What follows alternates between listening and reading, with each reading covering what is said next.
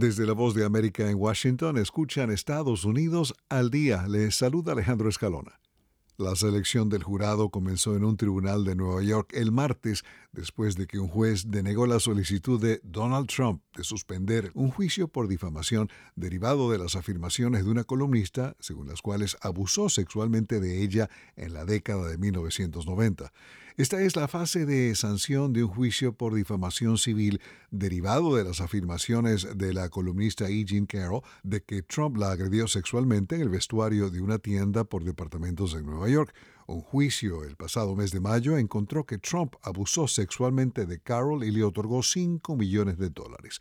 Trump no asistió a ese juicio, pero se presentó hoy por la mañana después de su aplastante victoria política en las asambleas electorales de Iowa horas antes. El martes, la Corte Suprema de Justicia de Estados Unidos decidió no intervenir en el debate sobre los baños para estudiantes transgénero, rechazando de esta manera una apelación de un distrito escolar público del estado de Indiana.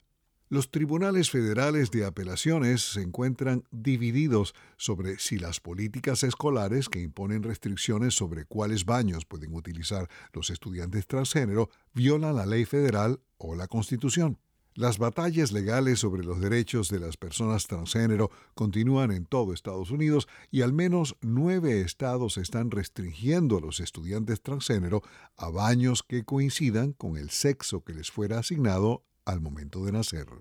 El frío y el hielo continúan en la tarde y noche de este martes causando estragos en gran parte de Estados Unidos. Miles de escuelas suspendieron actividades ante el potencial de que los niños sufran accidentes al caminar sobre las aceras cubiertas de hielo y los padres entablen demandas judiciales contra los distritos e instituciones educativas por no haber cerrado a tiempo y evitar problemas. Autoridades nacionales han instado a los estadounidenses en zonas afectadas por la nieve y el viento a quedarse en casa e incluso en el área de Washington, D.C. se ha determinado cierre de oficinas federales. Un manto blanco cubre gran parte de la ciudad de Washington. Se cerraron escuelas y servicios de transporte, trabajan con rutas y horarios limitados. Incluso los estados de Virginia y Maryland se vieron afectados por una persistente nevada que cayó durante todo el lunes. El aeropuerto Ronald Reagan impuso cierre de pista de la noche y canceló varios vuelos. La gobernadora del estado de Nueva York, Katie Hochul, reconoció la importancia de mantener la alerta ya que los caminos congelados aún pueden ser peligrosos para los conductores. Héctor Contreras, Voz de América, Washington. Desde la Voz de América en Washington escucharon Estados Unidos